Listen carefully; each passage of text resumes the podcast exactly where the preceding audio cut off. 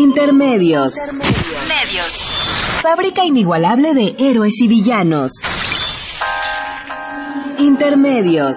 Los medios son más que el cuarto poder. Intermedios. Con Daniel Rodríguez y Juan Manuel Valero. You know I can be found sitting home all alone. If you can't come at least please telephone.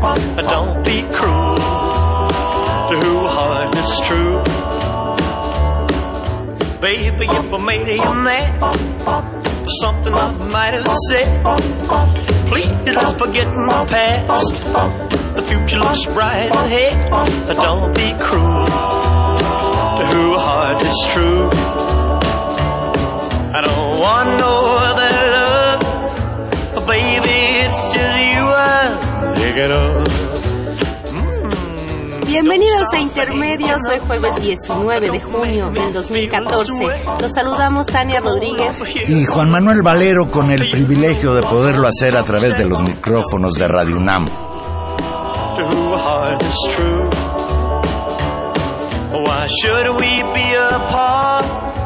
I really love you, baby, cross my heart. Let's walk up to the preacher and let's say I do. Then you'll know you'll have me, and I know that I'll have you. Don't be cruel to who heart is true. I don't want no other love, oh baby, it's just you I'm thinking of. Don't be cruel. Qué buena selección. Este, este muchachito llamado Elvis Presley, pues No seas cruel. que no sean crueles ya con nosotros, Juan Manuel. Y un poco, un poco de, de música clásica es, es impactante como una canción tan conocida, una voz con un registro que ya tenemos todos tan interiorizada y uno la oye y es como eh, entusiasmarse con, con la canción. Pues les damos la bienvenida, muy buenas noches a todos, qué bueno que estén aquí. No acostumbramos en intermedios a hablar de asuntos personales. Sin embargo, hoy voy a hacer la excepción. El martes pasado perdí a una muy buena amiga. Murió Adriana, que era una excelente amiga, excelente correctora de estilo y por cierto también seguía a intermedios jueves a jueves.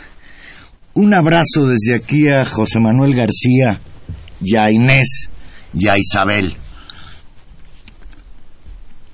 Ayer cumplió 100 años de haber nacido Efraín Huerta y escuchábamos este de programa, muy de homenaje que le hizo Radio UNAM y bueno, pues como pilón a los 100 años del nacimiento del cocodrilo, un poemínimo. Arenguita, paranoicos de todos los matices, uníos. que podría ser consigna muy propia para los tiempos que corren, Juan Manuel. Y lo peor del caso es que unos, pues sí estamos paranoicos, pero que lo estemos no significa que no tengamos motivos para sospechar de todo lo que está pasando. Una semana verdaderamente atroz en términos políticos, legales y en términos pues de lo que se juega este país. Así que, pues sí, tendríamos que unirnos los paranoicos, pero estamos también, pues claramente, eh, ¿qué será? En un contexto donde hay claros ataques, no son nuestros nervios.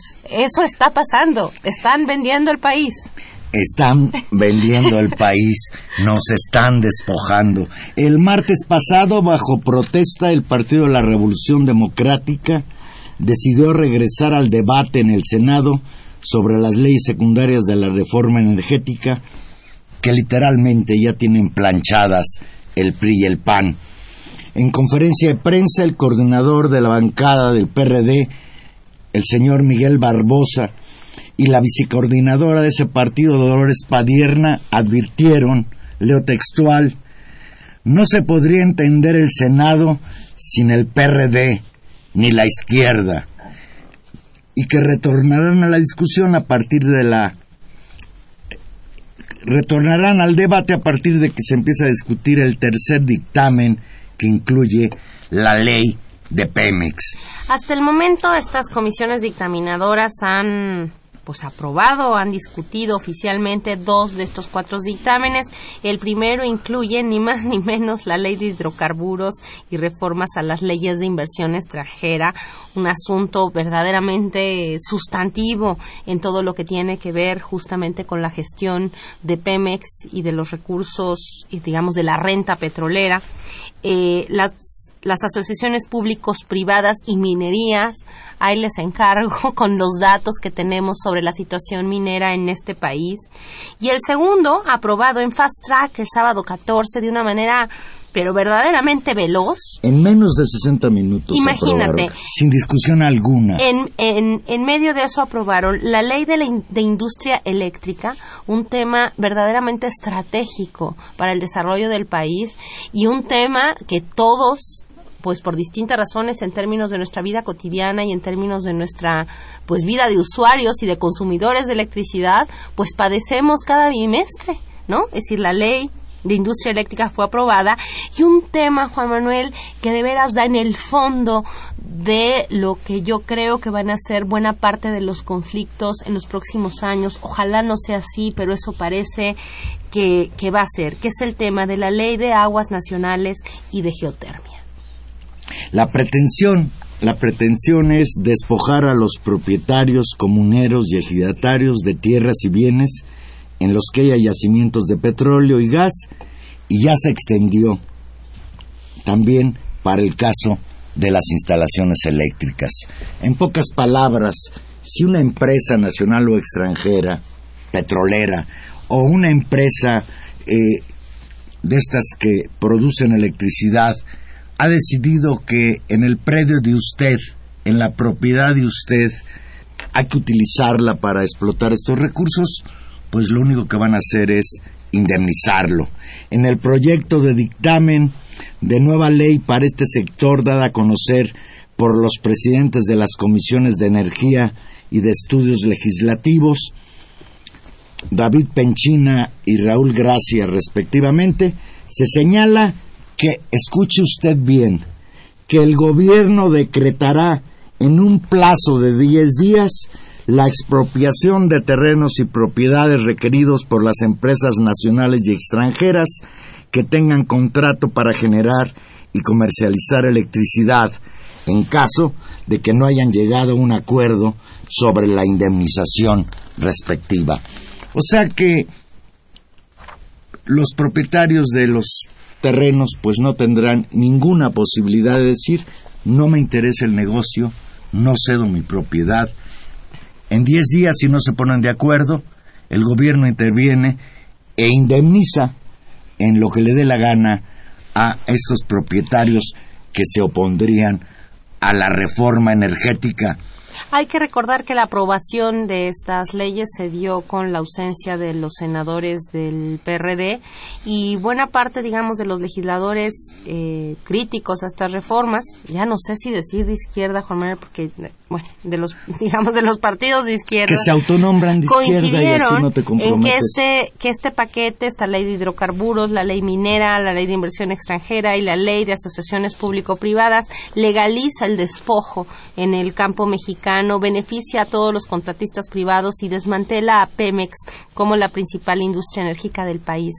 Esto es un, como, como hemos titulado el, el programa de hoy, despojo, un despojo en, en despoblado y pues sin ninguna reacción contundente. Tan es así que la salida del pues del PRD que trataron de pues hacer un acto simbólico de salida de queja eso ya volvieron ya volvieron a discutir. Ya volvieron al redil. Ya volvieron al redil y regresan bajo protesta, pero lo que lo que no hay es realmente protestas, es decir, nos están pasando por encima estas leyes y pues parece que estamos yendo a otro lado o que esto va a pasar y los conflictos duros y abiertos van a empezar a ocurrir cuando todos sintamos la ilegitimidad justamente de la aplicación de estas normas que van a despojar a regiones donde hay recursos estratégicos, no solamente la definición, digamos, de que estuviera el petróleo, porque más eso, digamos, eso incluso la Constitución lo decía, pero una cosa es eh, un recurso estratégico para el desarrollo del Estado y otra es que la que la vocación de lucro de las empresas privadas funcionen así sobre el territorio nacional, aprovechando un marco legal que les va a ser del todo beneficioso para justamente fijar precios de terrenos, tenerlos y donde puede haber tanto recursos mineros como otro tipo de situaciones extractivas. Y el tema del agua es particularmente importante porque muchas de estas actividades extractivas, tanto la minería, cielo abierto y otro tipo de, gestiones, como, y lo han denunciado distintos especialistas, por ejemplo, la explotación de gas eh, Shell y la cuestión de requiere tonel, cientos y cientos y cientos, iba a decir toneladas de litros de agua. Y ese es un tema importantísimo porque pues el petróleo no nos lo tomamos, sí, lo usamos para muchas otras cosas, pero el agua es sustantiva para, para la vida. Advirtió el senador perredista Alejandro Encinas, leo textual, van a incendiar el campo con la reforma energética, porque a la, a la pobreza se suma el abandono, la ausencia del Estado, la presencia del crimen organizado, la trata y el tráfico de personas, el abuso de migrantes, la violación de derechos humanos y el surgimiento de guardias blancas. A todo ello se suman ahora el despojo de sus tierras, dijo Encinas. Perdón. Encinas argumentó también que en, que en el nuevo esquema contractual más de 300.000 kilómetros de ductos de Pemex en el país pasarían a manos de los particulares, afectando la infraestructura nacional. El senador y coordinador del Partido del Trabajo, Manuel Bartlett, advirtió, advirtió que esta ley permitirá someter todas las tierras del país al interés de las empresas petroleras ante la reticencia de priistas y panistas a debatir, Bartlett en varias ocasiones se dirigió al dirigente del sindicato de Pemex, el también senador Carlos Romero de Champs, presente por momentos en la sesión para argumentar que los derechos laborales de los trabajadores de la estatal van a ser masacrados. Y aquí una reflexión, Tania, ¿Dónde están las organizaciones campesinas? ¿Dónde están los trabajadores de Pemex disidentes de esta aristocracia sindical que encabeza el señor Carlos Romero de Champs cuando la reforma energética literalmente está vistiendo al campo y literalmente en pocos años va a desmantelar a Pemex y con ello pues va a dejar en la total indefección a los trabajadores de esa paraestatal. Y bueno, Potania, pues como colofón, estamos más preocupados, yo no, por qué va a pasar con México el próximo martes contra Croacia, que lo que va a pasar con el país en el futuro de nuestros hijos y nietos. Y desde aquí, un saludo a mi nieto Manuel. Hoy es Día de las Mulas. Hoy es Día de los Manuel. Ah, pues también felicidades a usted. Bueno, es que yo, soy medio mula, yo soy Juan Manuel. No, no, no. Llámenos. estamos, estamos en vivo. Llámenos 55 36 89 89. Olada sin costo 01 850 52 688. Díganos qué piensa usted sobre este brutal despojo que implica la, reforma energética con la inminente aprobación de las llamadas leyes secundarias. Bueno, y esta, y esta negociación, pues claramente parece un acuerdo de dos actores fundamentales, el PAN y el PRI, que están yendo en estas juntos, renegociando y, y poniendo cosas en la mesa. El martes el PAN amagó, de hecho, con, con abandonar San Lázaro y y abandonar la mesa energética en función justamente de eh, la intentona, o ellos lo definen así, del PRI, de aprobar una contrarreforma electoral donde se dé marcha atrás al tema de las coaliciones que se había aprobado en mayo anterior. Esta nueva ley general de partidos políticos, acuérdense que también tuvimos una gran reforma electoral que al últimos, a los últimos diez minutos antes de que empezara formalmente el proceso de elecciones, pues le cambió el nombre a lo que antes llamábamos IFE y que ahora es el INE y una nueva serie de reglas electorales que dota de nuevas atribuciones a el Instituto Nacional Electoral y fundamentalmente cambia algunas de las atribuciones de los institutos estatales electorales que ahora tienen un nombre algo así como la instancia o el órgano electoral porque ya digamos todo ha cambiado.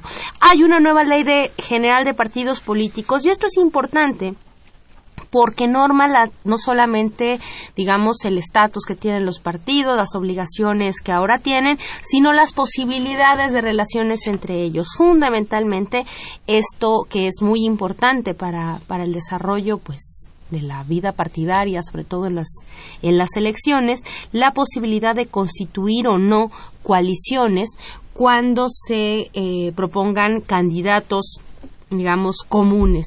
Y ahí hay todo un debate con respecto a este asunto de si sumamos eh, los votos que obtenemos entre todos que proponimos un solo que propusimos a un mismo candidato o si los votos que se que se tienen por ese candidato se dividen en función digamos del logo que cada partido obtenga en función de la identidad partidaria candidato. Es decir si nos vamos solo por candidato y, y se hace como un cochinito y se reparte entre todos o efectivamente cada uno de los candidatos eh, se asocia al partido y uno vota por partido y por candidato, dando transparencia a eso. Eso es un largo debate y ahorita valdría la pena que viéramos los pros y los contras, Juan Manuel. De entrada, fíjate, yo estoy de acuerdo con el PAN, no en que diga que se sale de la mesa de discusión de la reforma energética. Ojalá se saliera. Ojalá se saliera y ya no regresara jamás y quedara en suspenso este despojo. Pero yo creo que el PAN en cierta manera tiene razón.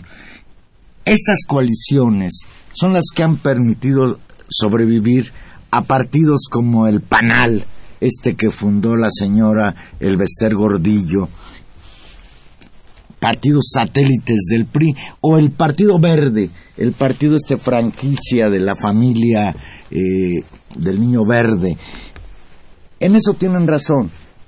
Pero el pero es que tal pareciera que el PAN, que es el menos proclive a las alianzas con los partidos pequeños que el PAN y el PRD, a lo que quizás está aspirando, y eso es una cuestión que a mí me preocupa, a que solo existan tres partidos en México, y si por el PAN fuera, pues hasta el PRD se lo echaba. Es una discusión profunda, interesante, pero que quizás en este momento no tenga relieve porque el problema de fondo es las leyes secundarias de la reforma energética. Claro, aunque lo que habla Juan Manuel, y creo que lo que me parece muy transparente de la actitud del PAN, o sea, tan transparente que raya a veces como en, como en una actitud, pues, eh, poco cínica, es que lo que lo que está en el centro es que quien está decidiendo, porque más lo han dicho sus propios senadores, lo decíamos hace ocho días, ¿no? El coordinador diciendo, bueno, es que esto ya lo acordamos con el presidente, nosotros ya no tenemos que discutir, ya no tenemos que discutir nada más en el Congreso. Creo que lo que es muy significativo es que estas reformas están eh, absolutamente asociadas a una práctica política que eh, que se que que cierra las decisiones del país, de las reformas más importantes de la nación, de la reestructuración del Estado, a un pequeño grupo digamos, de señores muy poderosos, casi todos señores muy poderosos, de una clase política que se quiere mantener a sí misma y se resguarda también con distintos mecanismos de circulación y por eso la reforma política era sustantiva y por eso pidieron explícitamente el PAN mantengamos el pacto entre nosotros de sobrevivencia, que eso es la reforma de partidos, eso es la reforma política y después nos ponemos de acuerdo en cómo repartimos el pastel, asumiendo quiénes vamos a quedar adentro. Ahí hay un problema enorme con respecto al desarrollo de la pluralidad política, del desarrollo de los partidos. Ciertamente tenemos pésimas experiencias históricas con los partidos pequeños, pero también hay algunas algunas eh, experiencias históricas que han servido para entender que esos partidos se vuelven importantes en determinadas coyunturas, ¿no? Eh, el ejemplo clásico de este asunto es justamente cómo en la elección del 88, por ejemplo, no hubiera podido registrarse la candidatura de Cuauhtémoc Cárdenas sin la existencia de estos pequeños partidos que a, los cuales todo el mundo llamaba como partidos paraestatales, es decir, un partido que era un logo asociado al PRI como el PARM, en realidad fue el mecanismo legal, el instrumento legal con el cual se pudo eh, registrar una candidatura que, por supuesto, desafió de manera política importante al asunto. Si uno piensa en las pequeñas conformaciones de las alianzas, en términos también del avance a vencer un enemigo tan poderoso como puede ser el PRI o como lo está haciendo, efectivamente el tema de las coaliciones es un tema importante y que pese, digamos, a este, a este costo también que tiene en términos de mantener estos partidos pues realmente parasitarios de, del presupuesto del erario público, controlados por familias o por intereses muy cegados, también cerrar la llave de entrada a la vida política nacional, como lo han estado haciendo, subiendo cada vez más los requisitos, pues también es un problema de la pluralidad en un momento donde claramente la clase política está en una crisis y donde claramente hay poca confianza y representatividad en esas personas que están votando las reformas en el Congreso, pero no discutiéndolas en el Congreso, sino pactándolas en una mesa de negociación directamente entre los dueños de los partidos y la presidencia de la República. Y dos aspectos ligados a esto son sin duda que en la reforma este electoral que ya aprobaron, pues las posibilidades de lanzar candidaturas independientes se hacen casi imposibles por los requerimientos que se le está pidiendo en cuanto a número de simpatizantes con este eh, eh, candidato independiente y desde luego pues algo que también debe de preocupar a muchos de ustedes es que está en veremos la posibilidad del registro como partido político de esta organización que encabeza Andrés Manuel López Obrador, el Movimiento de Regeneración Nacional. Pero el PAN parece que ya se salió con la suya. Hoy el coordinador de los senadores del Partido de la Revolución Democrática, el señor Miguel Barbosa, denunció que el PRI y el PAN, con el aval del gobierno federal, llegaron nuevamente a un acuerdo y pretenden que en el Senado se frene la modificación al artículo 87 de la Ley General de Partidos Políticos que está por discutirse en la Cámara de Diputados y a, la que los panistas se oponen. En conferencia de prensa advirtió que el PRI se dejó chantajear nuevamente por el PAN con tal de que regrese a aprobarles las leyes secundarias en materia energética. Los pristas van a ceder y pasar de nueva cuenta por encima de la legalidad, dice Barbosa.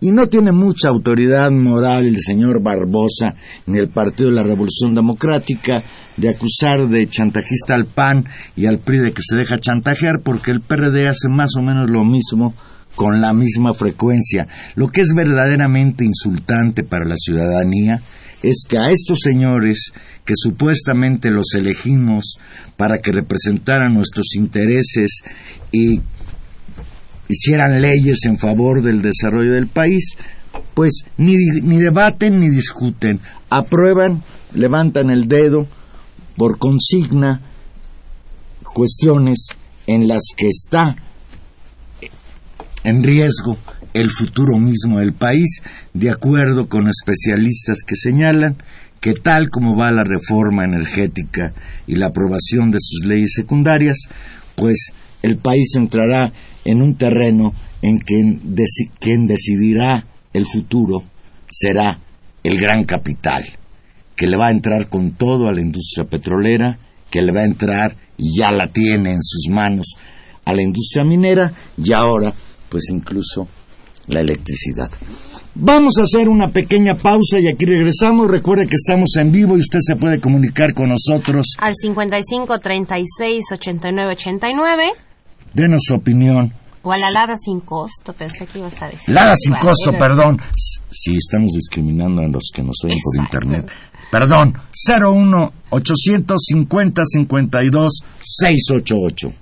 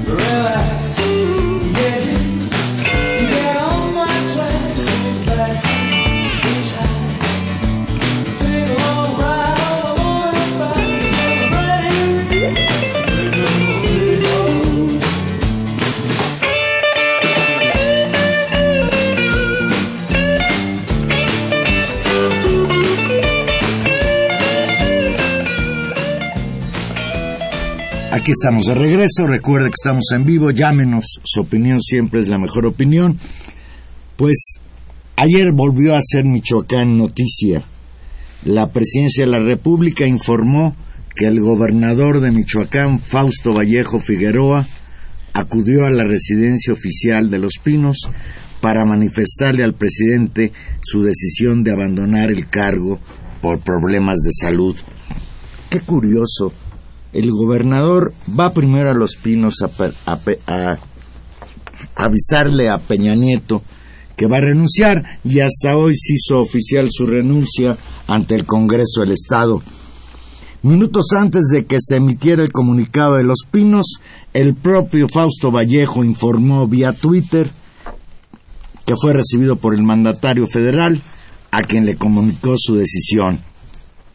El pasado fin de semana, Fausto Vallejo se trasladó a Estados Unidos presuntamente para practicarse una serie de estudios.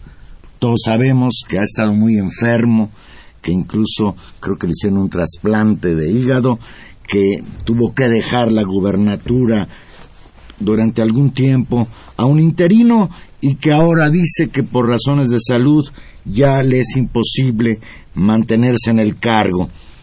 Sin embargo, sin ignorar que el señor está muy mal de salud, no habría que ignorar que su renuncia ocurre en el contexto del escándalo por la difusión de una fotografía en que aparece su hijo Rodrigo en compañía de Servando Gómez Latuta, líder del cartel de los Caballeros Templarios Que sigue sin ser que operan en Michoacán. retenido. Desde que asumió el cargo, el señor Vallejo tuvo diversos problemas físicos que lo obligaron a pedir licencias y también fue acusado de recibir el apoyo de los caballeros templarios. En una serie de tres cartas públicas, la organización criminal aseguró que en las elecciones pasadas invirtió millones de pesos y movilizó a mucha gente para apoyar al candidato del PRI e inhibir la campaña de la candidata del PAN, Luisa María Calderón, por cierto, hermana del expresidente que hoy anda tan campante viendo los partidos de México en Brasil. Hay que decir que esta renuncia esperada de, de distintas de distintas formas por el tema de la salud, por el tema de los escándalos recientes, de los pasados, de los medianos, también se da hasta esta fecha, Juan Manuel, porque también ya venció el plazo para llamar a elecciones extraordinarias, ¿no? Y eh, simplemente permite nombrar la ley a un sustituto, a un interino que termine el mandato. Creo que eso tampoco se nos, se nos puede ir de la pista.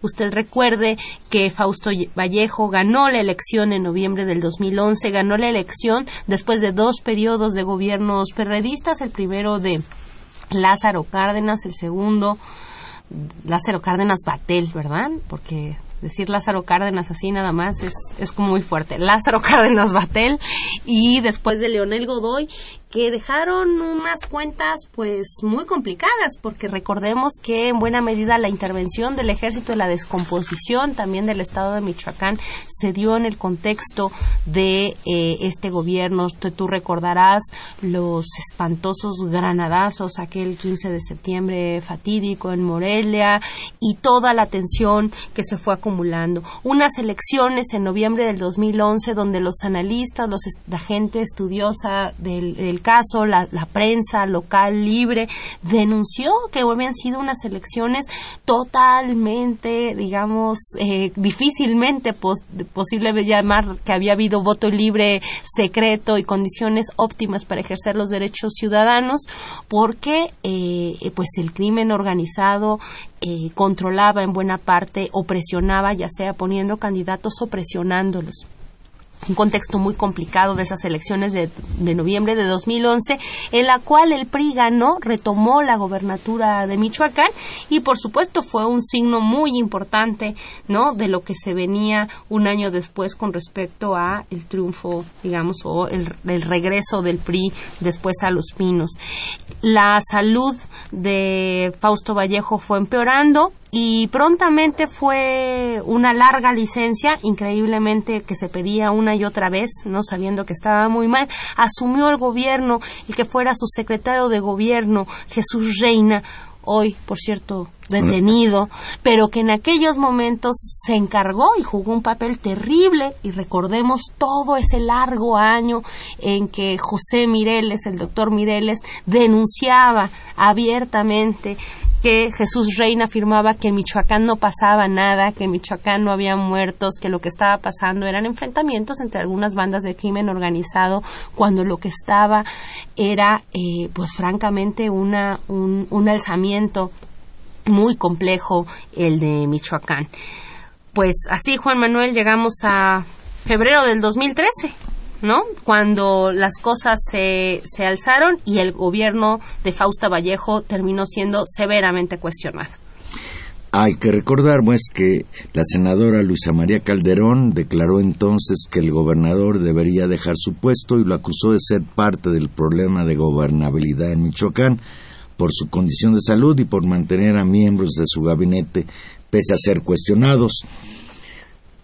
En octubre de 2013, cuando el priista retomó la gobernatura, pues usted recordará que tiempo después llegó el comisionado de Peña Nieto, el señor Alfredo Castillo. En enero de este año. De este año, para tratar de resolver la crisis de violencia y de ingobernabilidad que sigue sufriendo este Estado. Como lo dijiste bien, está encarcelado el que fue gobernador interino y después regresó al puesto de secretario de gobierno. Fue detenido el pasado 4 de abril. Por presuntos vínculos, tal cual, con la organización de los caballeros templarios que tanto han denunciado y que provocó en buena medida esta, esta explosión del movimiento de autodefensas. Yo estoy convencido, Tania, de que la verdadera razón por la que tuvo, se vio obligado a renunciar el señor Fausto Vallejo es porque crecen, crece cada vez más y con mayor certeza las voces que señalan que su familia está coludida con el crimen organizado. Un día antes de que el Congreso local le autorizara el permiso para viajar a Estados Unidos, circuló una imagen en la que aparece su hijo Rodrigo en esta supuesta reunión con el líder de los Caballeros Templarios. En un intento por amortiguar el golpe, Fausto Vallejo dijo en una entrevista radiofónica que su familia que en su familia no había delincuentes y además reveló que en junio del año pasado uno de sus hijos había sido secuestrado por integrantes del crimen organizado. La foto de Rodrigo, conocido en Michoacán como el Gerber, no sé por qué, con la tuta circuló en las redes sociales y la Procuraduría General de la República afirmó que se haría una investigación al respecto. Y si esto afirmó la Procuraduría General de la República, pues no va a haber ninguna investigación al respecto. Quizás le dijeron a Fausto, vete tranquilo, nosotros te cuidamos la espalda. Y lo que está, pues, por definirse es quién lo va a suceder. De, de acuerdo con las leyes michoacanas, parece ser que quien tiene la posibilidad tendría que ser otro priista. Vamos a ver el secretario de gobierno Marco Vinicio. No, seguramente será un priista porque hay un virrey gobernando Michoacán que se llama Alfredo Castillo y que está, eh, digamos, ha tomado el control desde enero de pues, este año de las. Es decir, el mantenimiento de Fausto Vallejo era básicamente una una simulación y me parece que en este momento en el que ellos están tratando de dar una imagen de que el problema ya acabó, también el recambio en términos de las figuras para construir un margencito de, legitimidad después de estos escándalos en los que se ha señalado una y otra vez que altos cargos del gobierno estatal, incluido el secretario de gobierno, y pues estas acusaciones en contra del propio gobernador, ¿no? Eh, siguieran ahí después de todo lo que ha pasado en Michoacán. Entonces me parece que, en este momento, que yo imagino sienten que tienen más hilos eh, atados, es el momento del, del recambio. Pues este señor, el secretario de gobierno, Marco Vinicio Aguilera Garibay, anunció que pronto convocará sesión para designar gobernador interino. El Congreso michoacano. El Congreso michoacano, claro, sí. Y bueno, aquí uno pues se queda con la sensación de que está bien, se va Fausto Vallejo. ¿Y, ¿y de qué va a servir? El PRI, el nuevo PRI, cuando ya no puede sostener lo insostenible, pues opta por quitar a una persona, lo mismo en el escándalo este que destapó la periodista Carmen Aristegui de la de Cuauhtémoc Gutiérrez de la Torre. El PRI todavía está discutiendo si lo expulsa. Bueno, ya, ya lo, pero ya lo removieron formalmente. Ya no es presidente, del PRI en el Estado Federal, ya pero no es presidente con licencia. Ya, ya no es presidente, ya van a nombrar a otro presidente del PRI. Y la red de prostitución que este señor desarrolló, pues va a quedar ahí porque incluso cuentan con la complicidad, lo digo con esta eh, responsabilidad, de la Procuraduría del Distrito Federal que se ha hecho prácticamente la loca con la investigación sobre la red de prostitución del ex presidente del PRI en el Distrito Federal.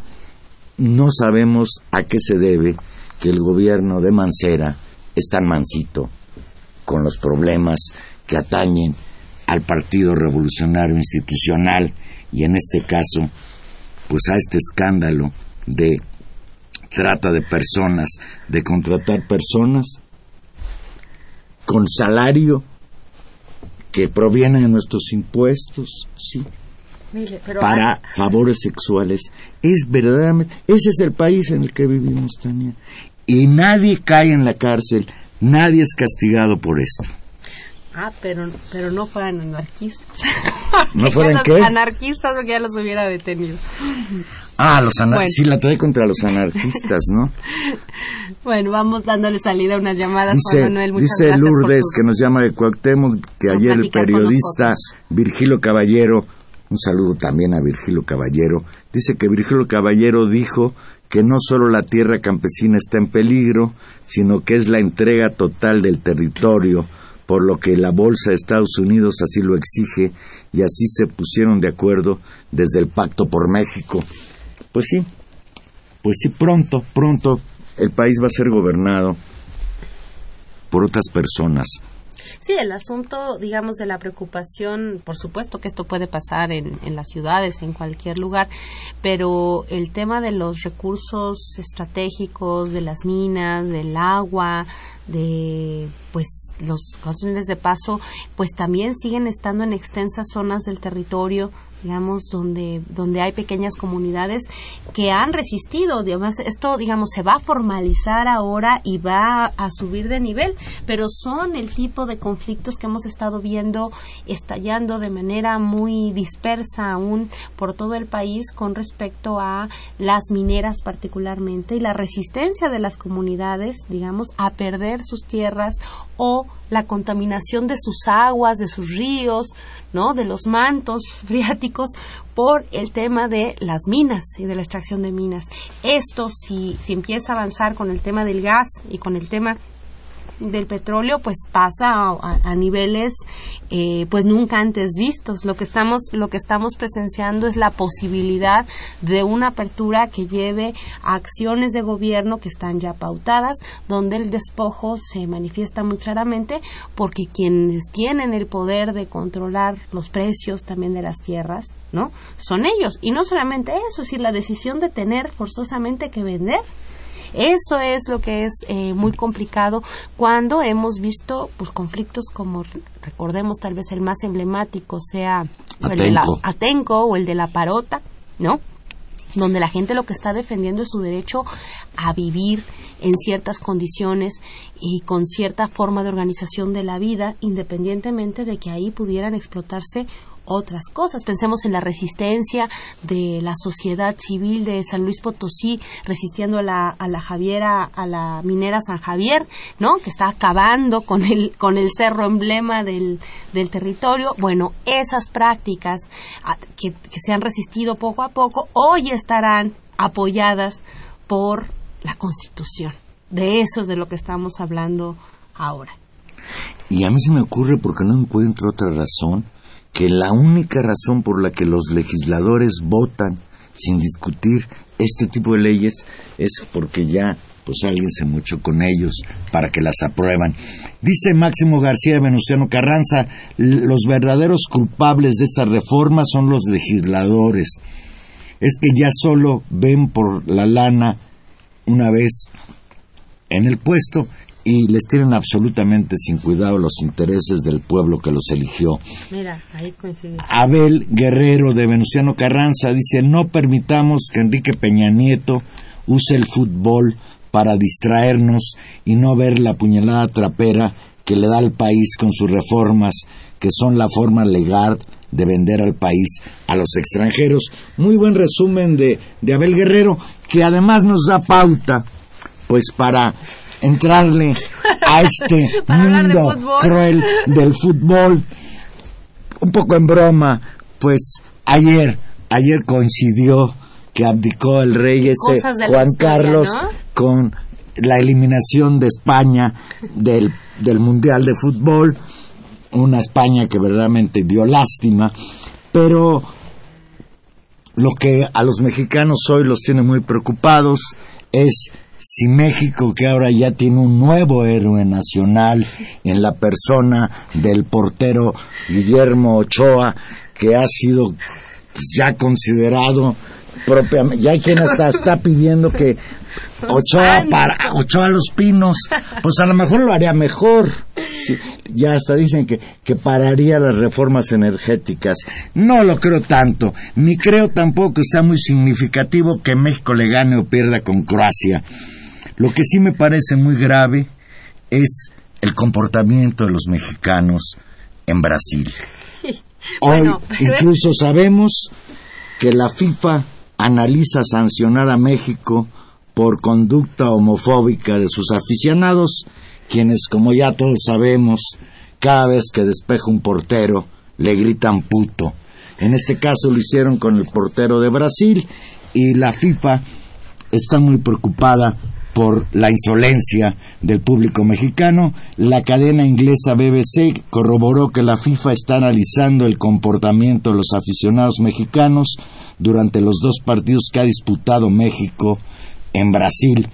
De acuerdo con la BBC, un vocero de la FIFA reveló lo textual podemos confirmar que hemos sido contactados por la Oficina Antidiscriminación de la FIFA y por esa razón hemos abierto una investigación disciplinaria por conducta inapropiada de los espectadores durante los partidos México-Brasil y Camerún-México.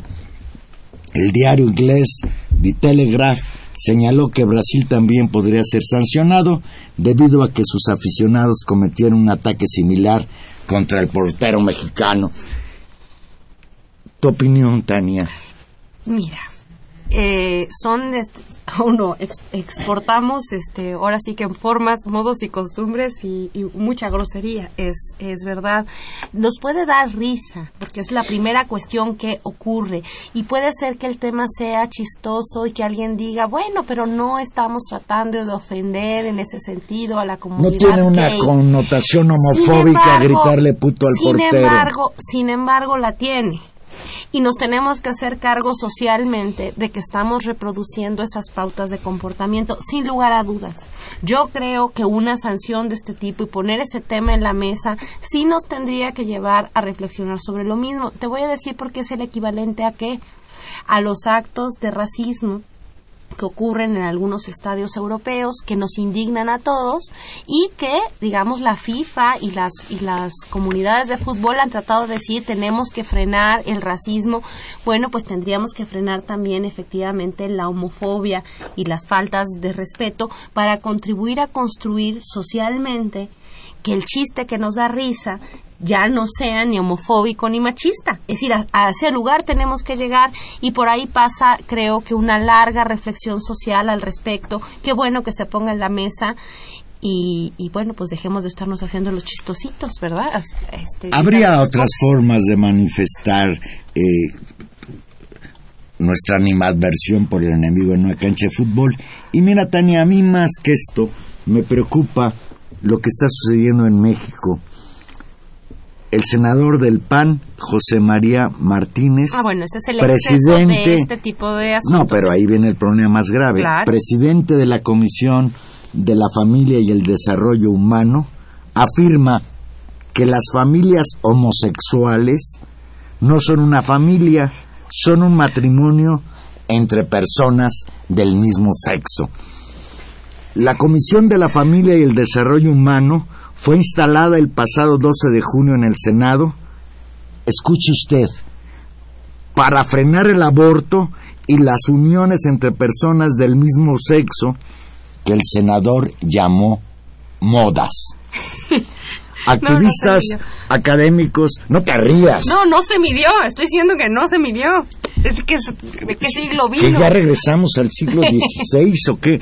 Activistas académicos, funcionarios y políticos de distintos partidos exigieron a la Junta de Coordinación Política del Senado la destitución de este energúmeno José María Martínez de la presidencia de la Comisión de la Familia y Desarrollo Humano por promover un modelo de familia discriminatorio nada acorde con la diversidad actual Además, solicitaron reformar el, decreto de creación de la comisión para que se denomine Comisión de las Familias y sus Derechos.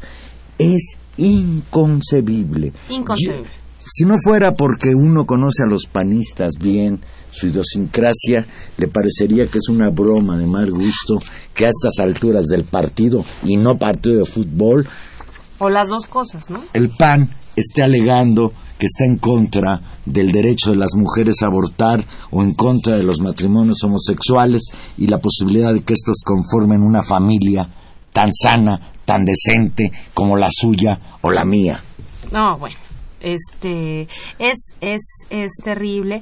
Eh, creo que es un síntoma muy claro de pues de este conservadurismo de amplios sectores de la sociedad mexicana de una cuestión realmente muy retrógrada muy tradicionalista eh, pues del Partido Acción Nacional o de este de este senador del Partido Acción Nacional José María Martínez yo no he escuchado a ningún panista que disienta de lo que dice este señor. Claro, ¿eh? no han salido, no han salido a criticarlos, pero si lo relacionamos con la discusión anterior, Juan Manuel, hay un contexto social en que la sociedad mexicana tampoco hemos terminado ¿no? De madurar una serie de valores de tolerancia, de respeto a las mujeres, de respeto a las diferencias, a las disidencias sexuales, que siguen eh, operando socialmente de manera muy sencilla. Se, se tolera fácilmente eh, los actos de homofobia, los chistes homofóbicos, esto que decíamos del fútbol, se tolera muy fácilmente la discriminación a las mujeres, ¿no? El ninguneo, se toleran en cierta medida, so hay un margen muy amplio de tolerancia de violencia, ¿no? De género y eso y eso es eh, eso sigue pasando. A pesar eso ya es muy interesante, digamos, la situación sociocultural por la que atraviesa el país esos valores por ahí que siguen flotando en los imaginarios colectivos, por ahí que siguen siendo reproducidos, por supuesto, por buena parte del, de la Iglesia católica, ¿no? Tan, tan defensora de una idea única de familia, por un lado, y por otro lado, una realidad social, Juan Manuel, una, una realidad sociodemográfica que ha transformado el país totalmente. Es decir, solamente una de cada tres eh, una de cada tres familias mexicanas no es una, comillas, familia normal. Eh, como le gustaría al señor José, mamá, papá, hijitos bien casados, me imagino. y si, y si con mis conmigo viven mis papás y, o una tía que se quedó sola, ya no es una familia. No, digamos, sí, porque bueno, podría ser siempre que haya un papá, una mamá, un matrimonio decente, una moralidad muy clara, varios hijos, es decir, digamos, en la lógica de como Dios manda. Bueno, ese tipo de familias en este país es una de, es una de cada tres ya no es así. Es decir, estamos hablando de familias encabezadas por mujeres, de familias que viven en unión libre, de familias hechas efectivamente de distintas familias, ¿no? De parejas que vuelven a vivir con sus otros hijos y sobre todo esto, de muchas mujeres que encabezan familias. Entonces, ¿en qué situación también de desprotección quedan ante la ley ¿no? Porque de eso estamos hablando con los señores legisladores. Tienen que normar leyes en función de un imaginario de familia.